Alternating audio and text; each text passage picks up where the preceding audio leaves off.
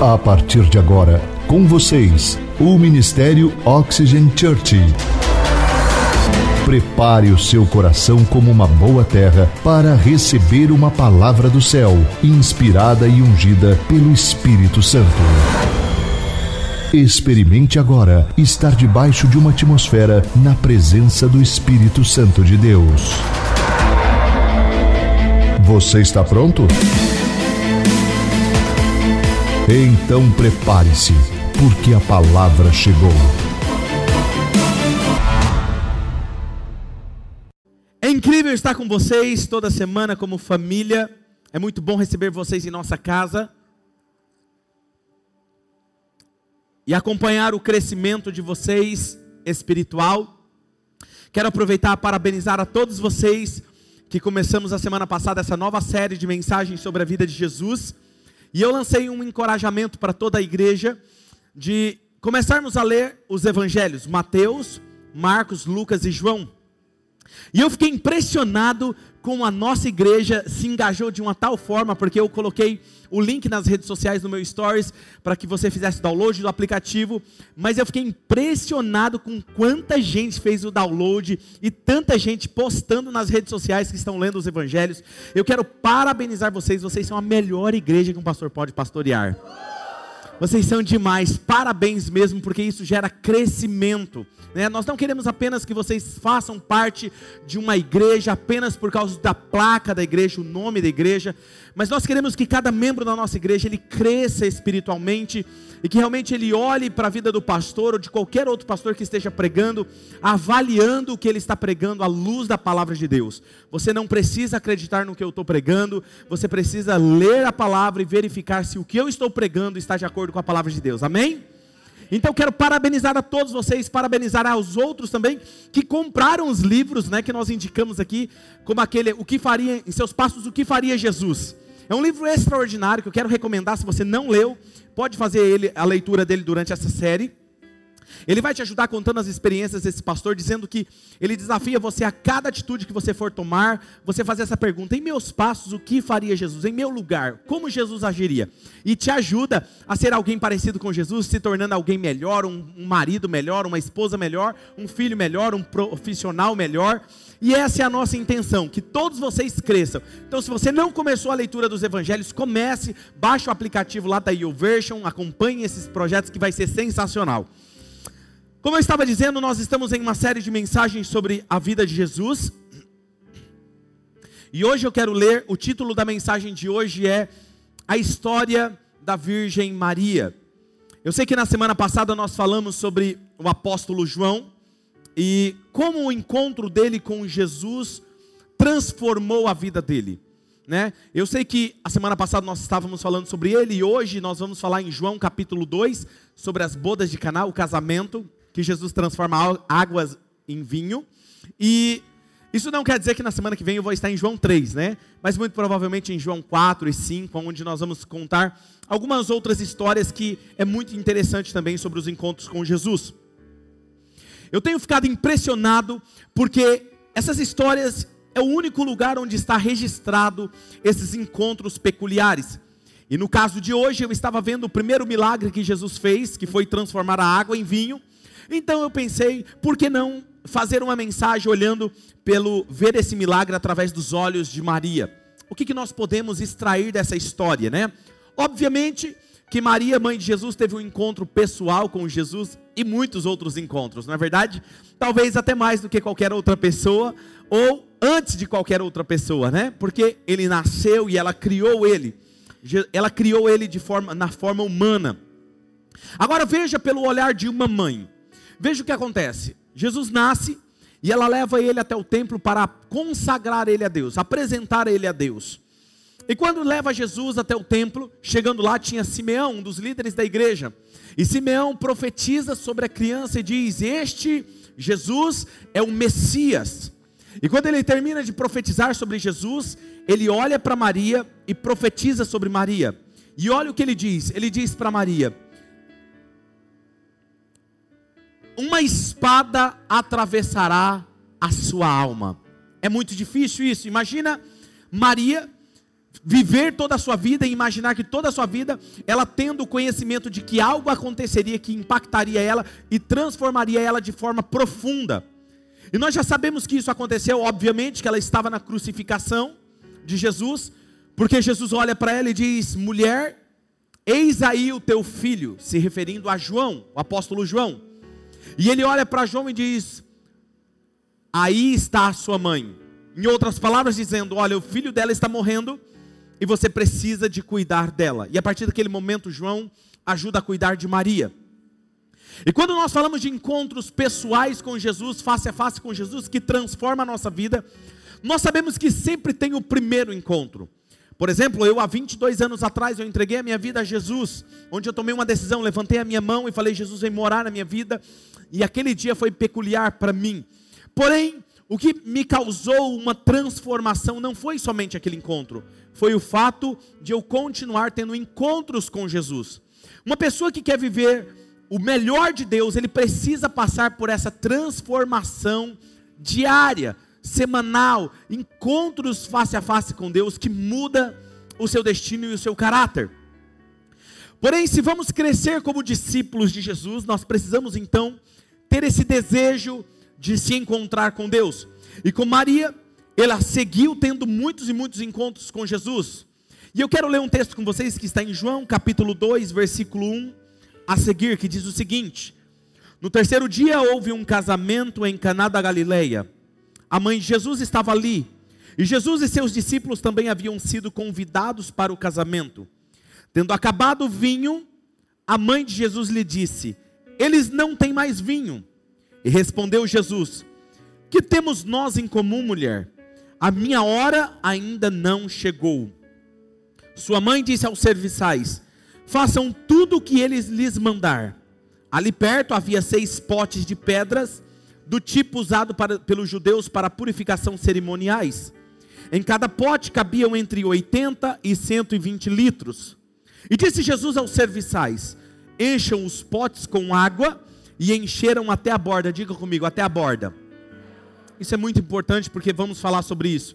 Então lhes disse: Agora levem um pouco ao encarregado da festa eles assim o fizeram. E o encarregado da festa provou a água que fora transformada em vinho, sem saber de onde este viera.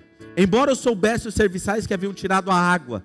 Então chamou o noivo e disse: Todos servem primeiro o melhor vinho, e depois que os convidados já beberam bastante, o vinho inferior é servido, mas você guardou o melhor até agora.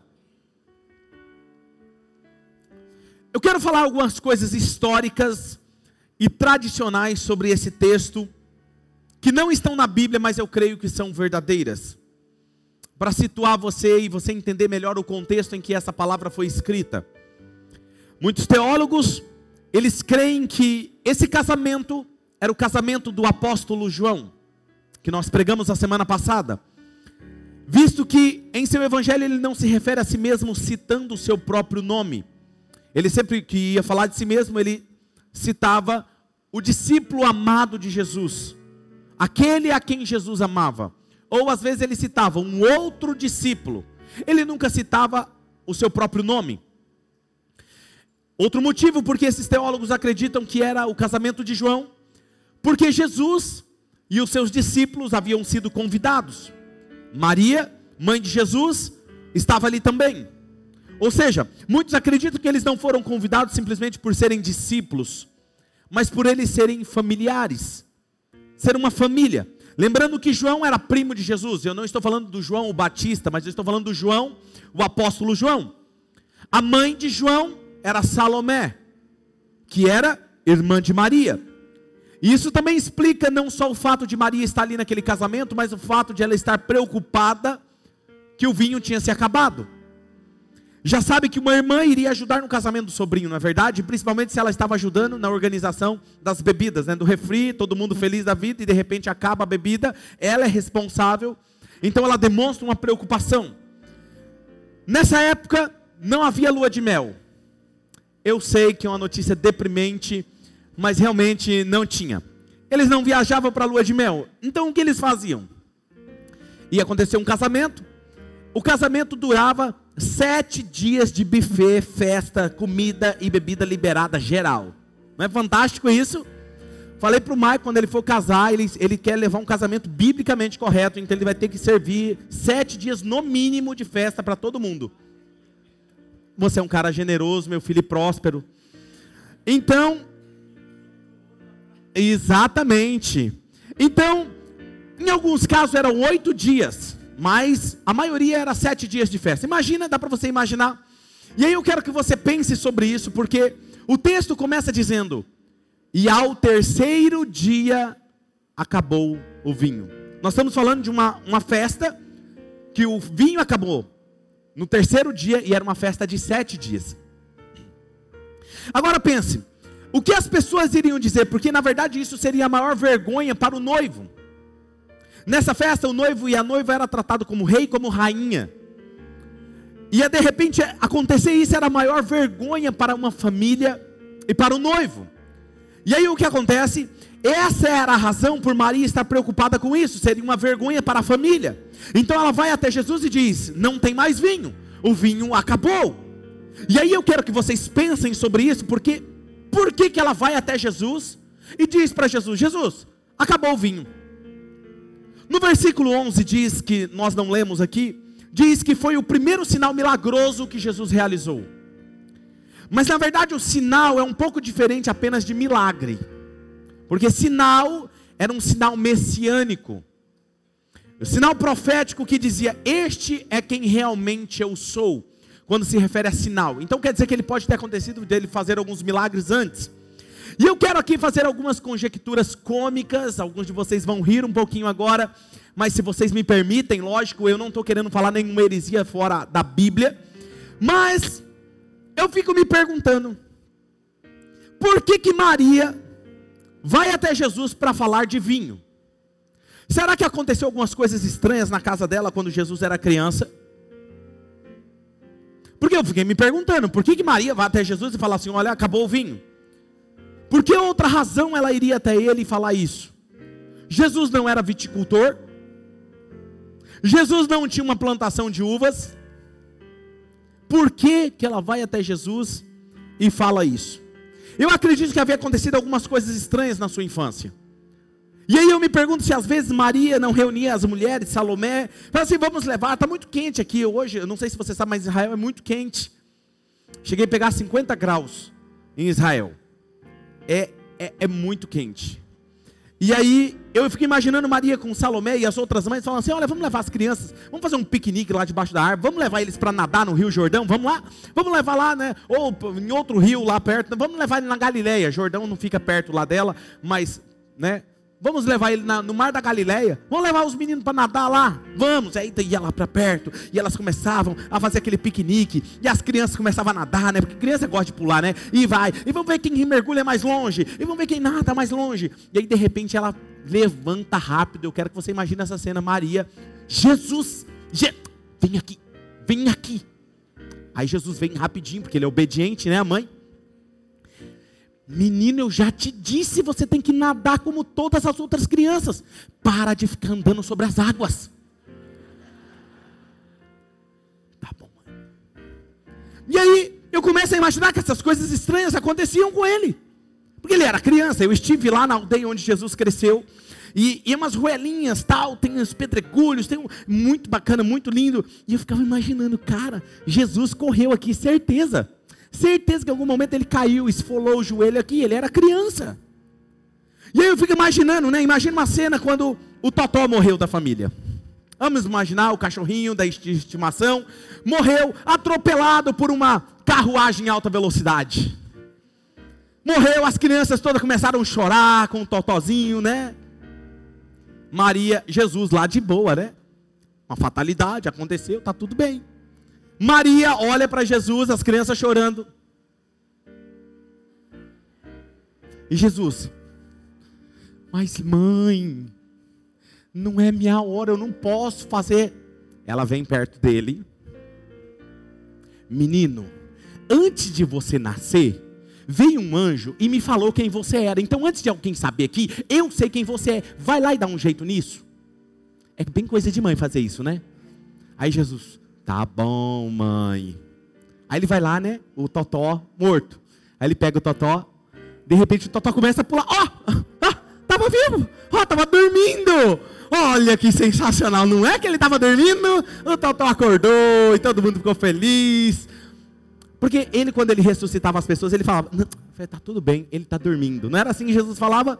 Jesus é sensacional. E eu fico imaginando essas cenas acontecendo enquanto ele estava crescendo. Imagina Jesus adolescente, estudando para a prova no outro dia. Eu sei que muitos adolescentes estão me ouvindo aqui. E olha o que aconteceu. Maria um dia no jantar, Jesus, vai na padaria, menino, buscar farinha. E Jesus, mãe, eu não posso. Eu tenho muita prova para estudar hoje, porque amanhã eu tenho prova. Eu tenho exame amanhã, mãe, eu não posso. Eu sei, eles gostam de usar o estudo como desculpa para não fazer nada. Vocês dão risada porque vocês sabem que é assim, não é? E aí Jesus fala isso para ela, ela, mas filho, eu preciso da farinha para terminar o jantar. E ele falou assim: Mãe, a senhora olhou na dispensa? Eu já olhei, Jesus. Dá para a senhora olhar de novo? Aí Maria vai lá olhar de novo. Quando olha, ele multiplicou as farinhas. Shhh.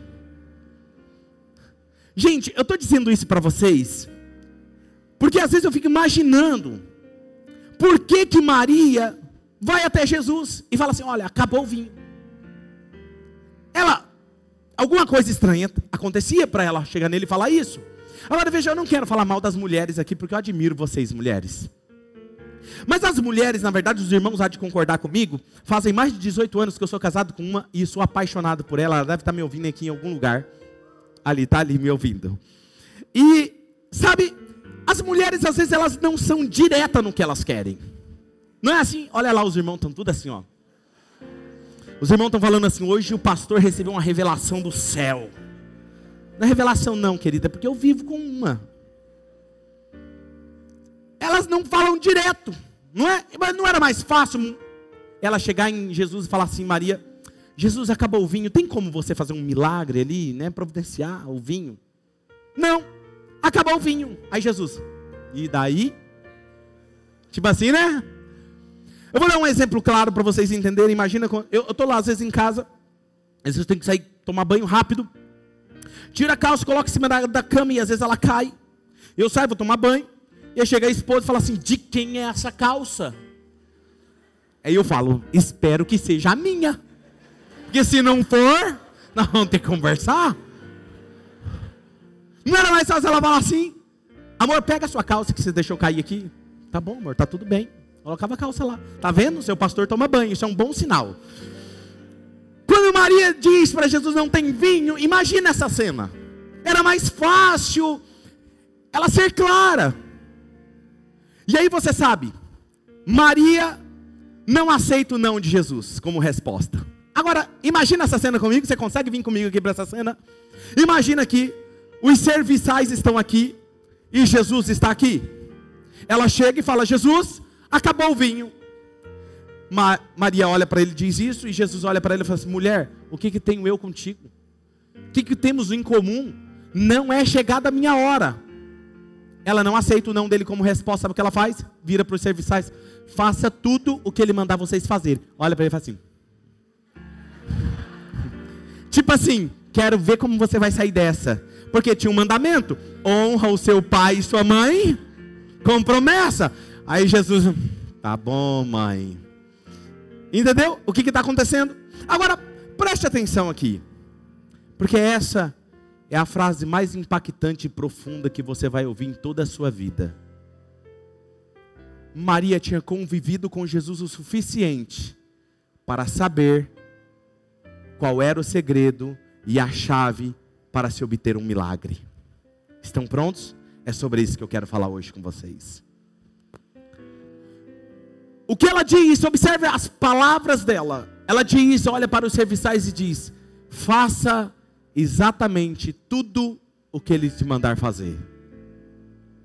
Pastor, como que eu consigo viver um milagre? Assim, o que ele mandar você fazer, faça. Eu quero lhe mostrar algumas coisas nessa passagem sobre obediência, a chave para um milagre. Primeiro que a obediência é mensurável. O que eu quero dizer com isso? É que a nossa obediência ela pode ser medida. Existe obediência 99%. Ah, mas eu obedeci 99%. Existe isso? Ou você obedece, ou você não obedece. É simples assim. Quando Jesus, Maria diz isso para os, os serviçais, Jesus chega até eles e diz: Encha essas talhas de água. Olha João 2,7. Vamos ler juntos? Um, dois, três. E disse Jesus aos serviçais: Encham os potes com água. E o encheram Agora escute. O quanto de vinho que eles receberam, o quanto de água eles encheram. Se eles tivessem enchido aquelas talhas, aqueles potes de pedra, apenas até a metade de água, eles teriam somente até metade de vinho. Quem está me entendendo? Sempre que Jesus vai operar um milagre, ele diz para as pessoas: seja feito conforme a sua fé. Não é segundo o meu poder, não é segundo o quanto eu posso fazer por você. Ele sempre diz: seja feito conforme a sua fé. Nós determinamos o tamanho do nosso milagre. O nível de obediência da nossa vida determina o milagre. Por isso que a chave está em você ouvir e obedecer exatamente o que Deus está dizendo. E incrível quando Jesus diz que a medida com que vocês derem, será a mesma medida que será dada a vocês, e isso é incrível. Será a mesma medida usada para dar a você, e qual é a medida que ele usa? Se você usa uma boa medida, calcada, sacudida e transbordante, essa será a medida dada a vocês, uma boa medida, calcada, sacudida e transbordante, amém? Em outras palavras, a forma como eu dou, e aqui eu não estou falando de quantidade, até porque as nossas rendas são diferentes uma da outra. Mas eu estou falando da porcentagem a qual Deus nos diz para dar a Ele ou dar a alguém. Aquilo que Ele manda, eu me refiro a dar com, não em quantidade, mas exatamente o que Ele está nos dizendo. A forma com que eu dou será a forma como Deus devolverá, segundo as Escrituras. A obediência é mensurável. Pense sobre isso com os nossos filhos. Quando nós mandamos nosso filho arrumar o quarto. Já mandou seu filho arrumar o quarto? E de repente, três minutos ele está na sala de novo assistindo. Você arrumou o quarto, aí ele diz com aquela cara lavada, lavei ou arrumei. O bom pai faz o quê? Vai lá conferir, não é isso? Chega lá no quarto, tem algumas formas de você avaliar a obediência dele. Às vezes está arrumadinho. Aí você abre o guarda-roupa, tudo cai. Porque ele pegou tudo assim, socou dentro do guarda-roupa, né? Ou aquela que deu só aquele gato assim, né? O nível que ele arrumou o quarto determina o nível de obediência dele a você, sim ou não? Então é possível você medir a obediência. Você sabe o como ele arrumou o quarto, o quanto de tempo ele passou arrumando o quarto. Quer ver outra forma? Quando nossos filhos têm que estudar para a prova, e você fala, como um bom pai, estude, menino, para a prova, você vai ter prova, se dedique. Quando chegar o boletim com as notas, vai demonstrar exatamente o quanto ele obedeceu. Não é verdade? Sabe, a obediência é mensurável, você sabe o quanto eles te obedeceram. Zig Ziglar é um dos, dos pais da liderança, Disse certa vez na sua história que ele chegou em casa com o seu boletim de nota, e não adianta os adolescentes usar isso como desculpa. Chegou em casa com o boletim com as notas, e ele disse que ele estava com três notas abaixo de quatro, acho que era três, e uma nota estava abaixo de seis. E a sua mãe disse: Menino, explique isso aqui para mim. Ele falou: Claro, mamãe. Então me explique. Eu me foquei apenas em uma matéria. Não aceite, pai, essa desculpa do seu filho. Brincadeiras à parte, mas na verdade existia como você avaliar uma obediência com os resultados. A mesma coisa acontece com todos nós. Podemos dizer todos os dias que somos obedientes, Mas na verdade iremos saber o quanto somos obedientes quando olharmos para cada área da nossa vida. Se eu digo que eu sou obediente nas áreas do relacionamento, você sabia que se você quiser, ter um casamento bem sucedido, existem princípios da palavra de Deus para o casamento, existem princípios para relacionamentos, existem princípios para a área profissional na Bíblia. Então não adianta eu dizer que eu sou obediente à palavra de Deus, mas em algumas coisas nessa área eu estou comprometendo.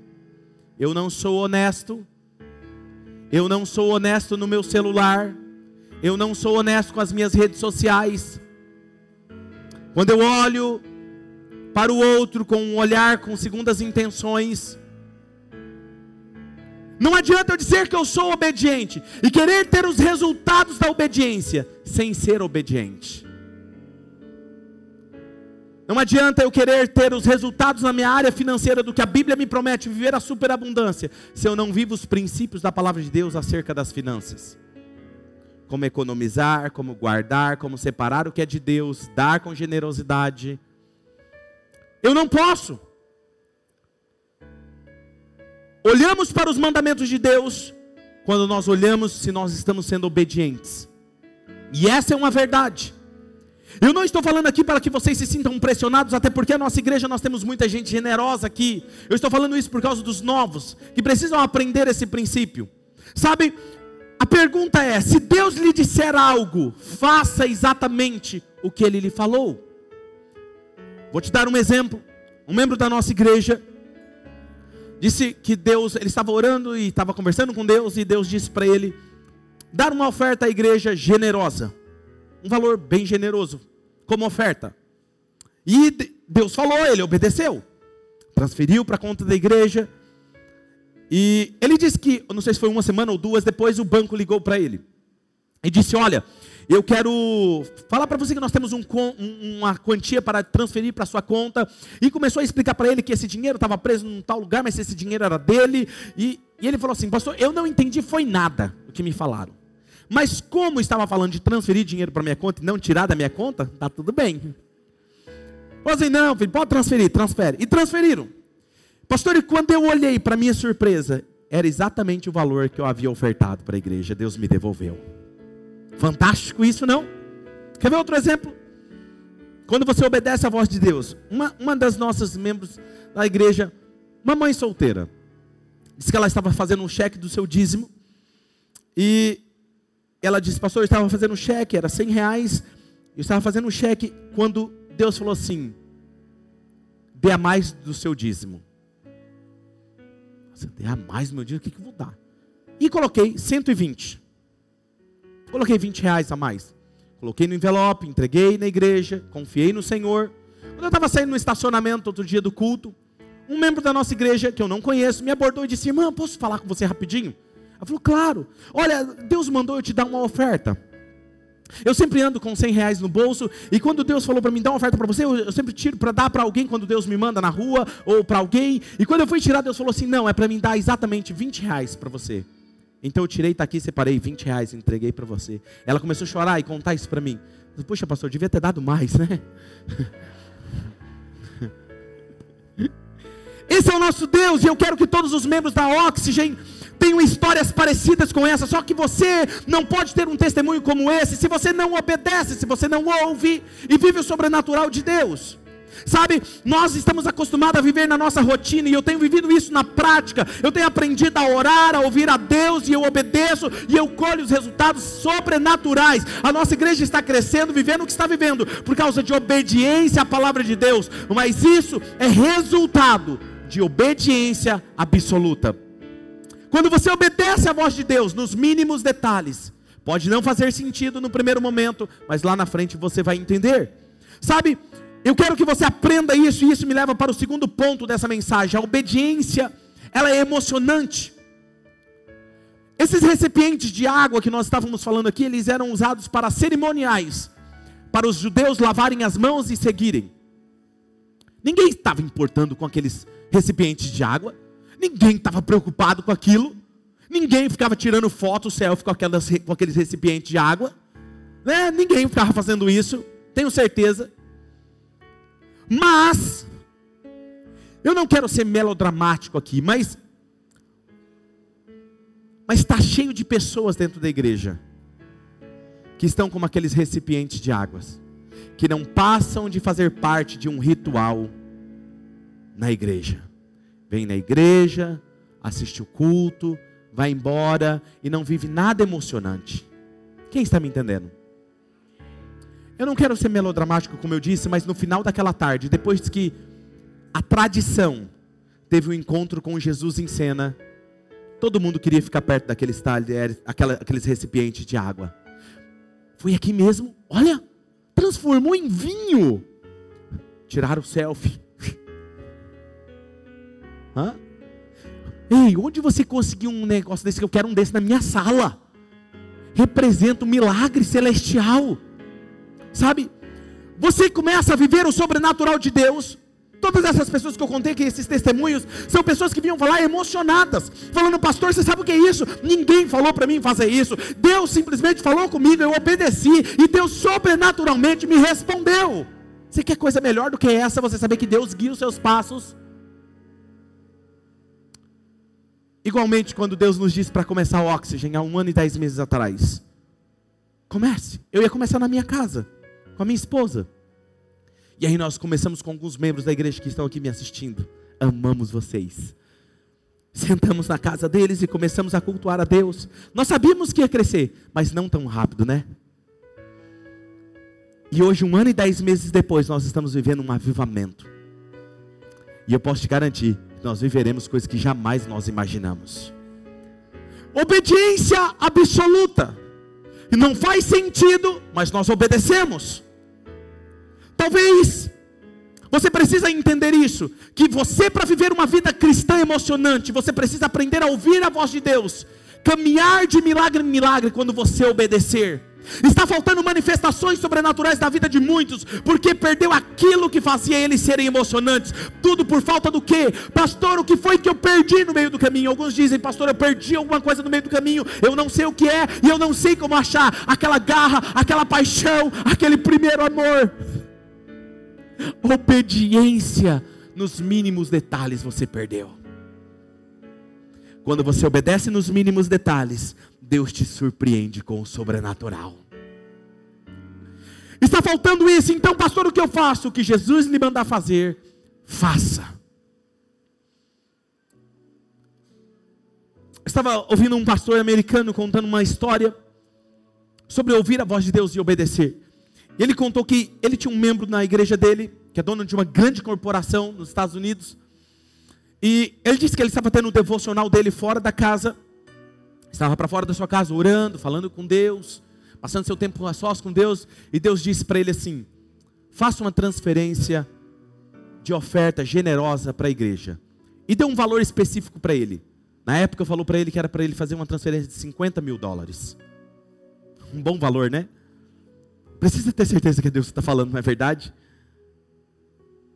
E aí na hora diz que ele olhou para o céu e estava passando um avião. E aí Deus falou assim para ele: Você acha que eu vou derrubar o dinheiro daqui de cima do avião para você? Apenas obedeça. E então ele separa, ele resolve obedecer, faz a transferência. E alguns meses depois, alguém da, que representava o aeroporto daquela cidade procurou ele, bateu na sua casa e foi falar com ele. Falou: Olha, nós fizemos uma pesquisa e nós descobrimos que a sua casa está na direção onde passa a trajetória de todos os aviões. E na verdade a sua casa, ela perdeu um pouco desse, do, do, valor dela e deve, deve estar afetando a estrutura dela. Então nós queremos ressarcir você com dinheiro. E nós queremos separar isso, entregar um cheque para ele. E ele disse que o cheque era 50 mil dólares. E aí na hora ele estava agradecendo a Deus, aí passou um avião. Ele olhou para cima e Deus falou assim: Falei, até do avião eu posso te dar o dinheiro. Porque era do aeroporto. Sabe, isso é viver e confiar. Muitos ficam emocionados, por exemplo, quando nós apresentamos as imagens aqui da, da nossa arena Oxygen. Não é verdade? Quem aqui se emociona quando vê ela? Amém? Talvez você não saiba, mas os nossos arquitetos e os nossos engenheiros já estão fazendo a planta dela. Você sabia disso? Já estão sentando e nós vamos apresentar para todos os nossos moderadores. Se você é um moderador de GC, você vai ver em primeira mão em 3D aqui nessa tela. Ela, nós vamos executar ela dentro dos próximos anos. E algumas pessoas imaginam que ela vai, por exemplo, nascer da noite para o dia, em algum lugar, alguém vai me ligar e vai falar assim: Pastor, a arena nasceu em tal terreno, em algum lugar, da noite para o dia. É assim que vai fazer? Não. Sabe como que ela é construída? Com a minha semente e a sua semente. A nossa obediência. É assim. E eu acredito que nós viveremos um momento extraordinário. Nós vamos crescer sim, vamos receber ofertas generosas até de outros países, de outros lugares sim, porque terá pessoas que vão querer participar e deixar um legado de uma arena onde terá o Oxygen College, uma faculdade, uma escola bem estruturada para os seus filhos, que não só impactará os jovens da nossa cidade de Marília, mas de todo o Brasil e da América Latina. Eu acredito nisso e é isso que nós iremos viver. Anote isso que eu estou falando. Bom, está sendo gravado isso que eu estou falando. Daqui a alguns anos nós voltamos a ouvir novamente. Sabe, a obediência gera milagres, a desobediência gera o caos. E quando Deus nos pede, Ele pede algo simples. Vou te ensinar quando Deus me, começou a me ensinar sobre obediência.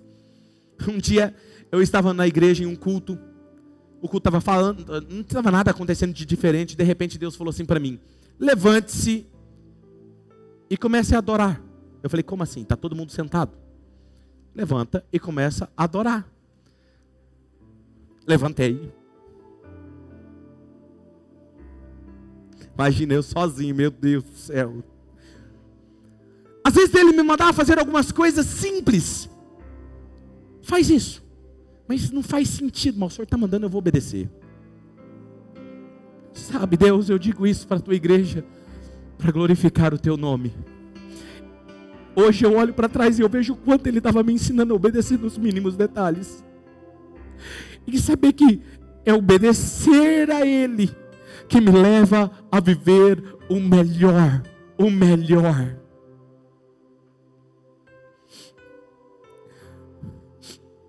Jesus é o mesmo ontem, hoje e para sempre, e Ele ainda faz milagres. Porém, devemos orar sim, mas devemos obedecer. Não adianta eu ouvir Deus e eu não obedecer. Por isso que Jesus disse: Felizes vocês serão se vocês praticarem. Porque o crescimento espiritual está na prática e não no fato de ouvir. Quer viver o melhor de Deus? Obedeça o que Deus está te falando agora. Obedeça o que Deus te falar amanhã no seu serviço.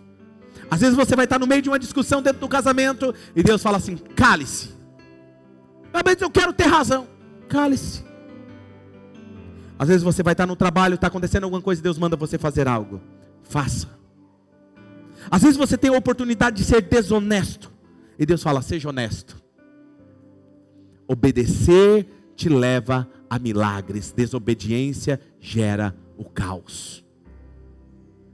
Terceiro ponto: a obediência é a chave. Diga comigo: a obediência é a chave.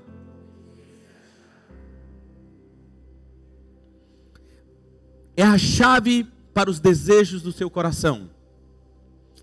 Quem sabe talvez isso impressionará você, mas eu quero que você pense nesse milagre. O primeiro milagre que Jesus fez não foi ressuscitar um morto ou curar um doente. O primeiro milagre que Jesus fez foi transformar a água em vinho. Foi, em outras palavras, salvar uma família de passar vergonha no casamento do seu filho. Talvez você diria, mas Deus está preocupado com o casamento do meu filho.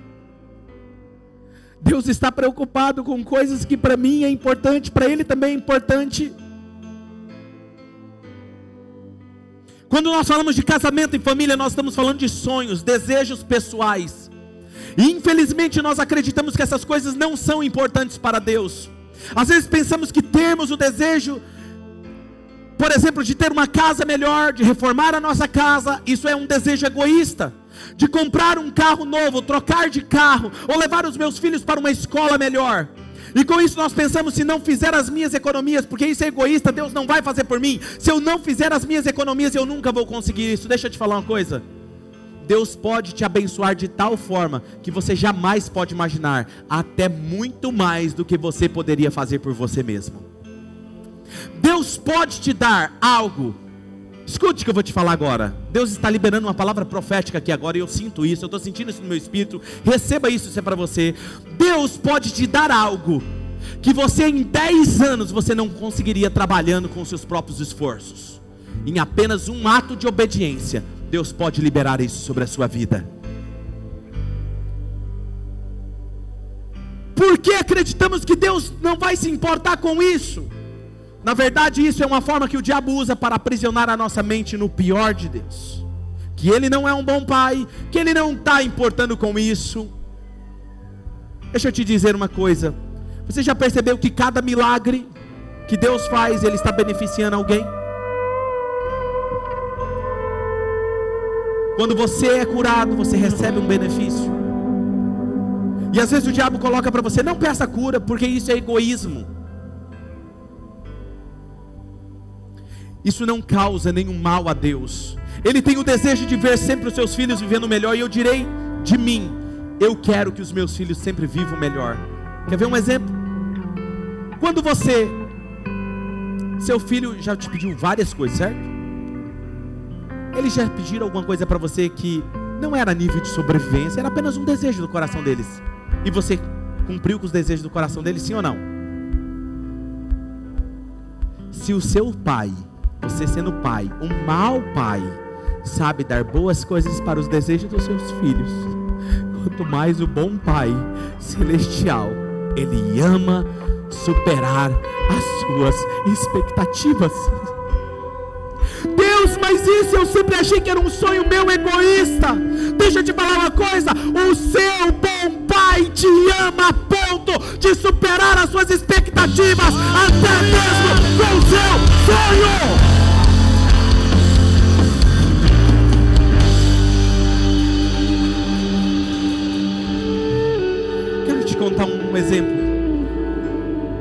Eu gosto de um chocolate específico.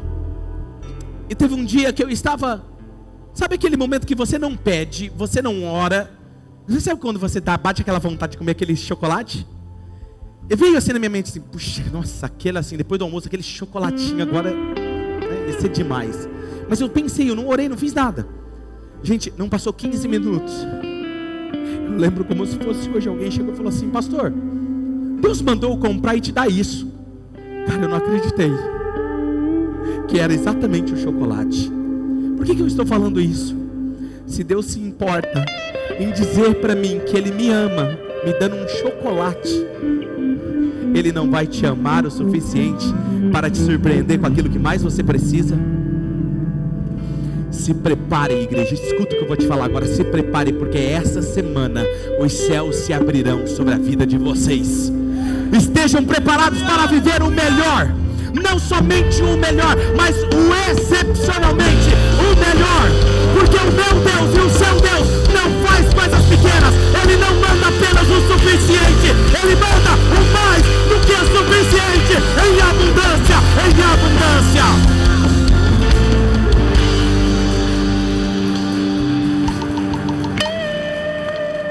Te darei duas razões lógicas porque Deus vai fazer isso tranquilamente por você. Olha para a pessoa do seu lado e fala assim: Deus faz isso tranquilamente por você.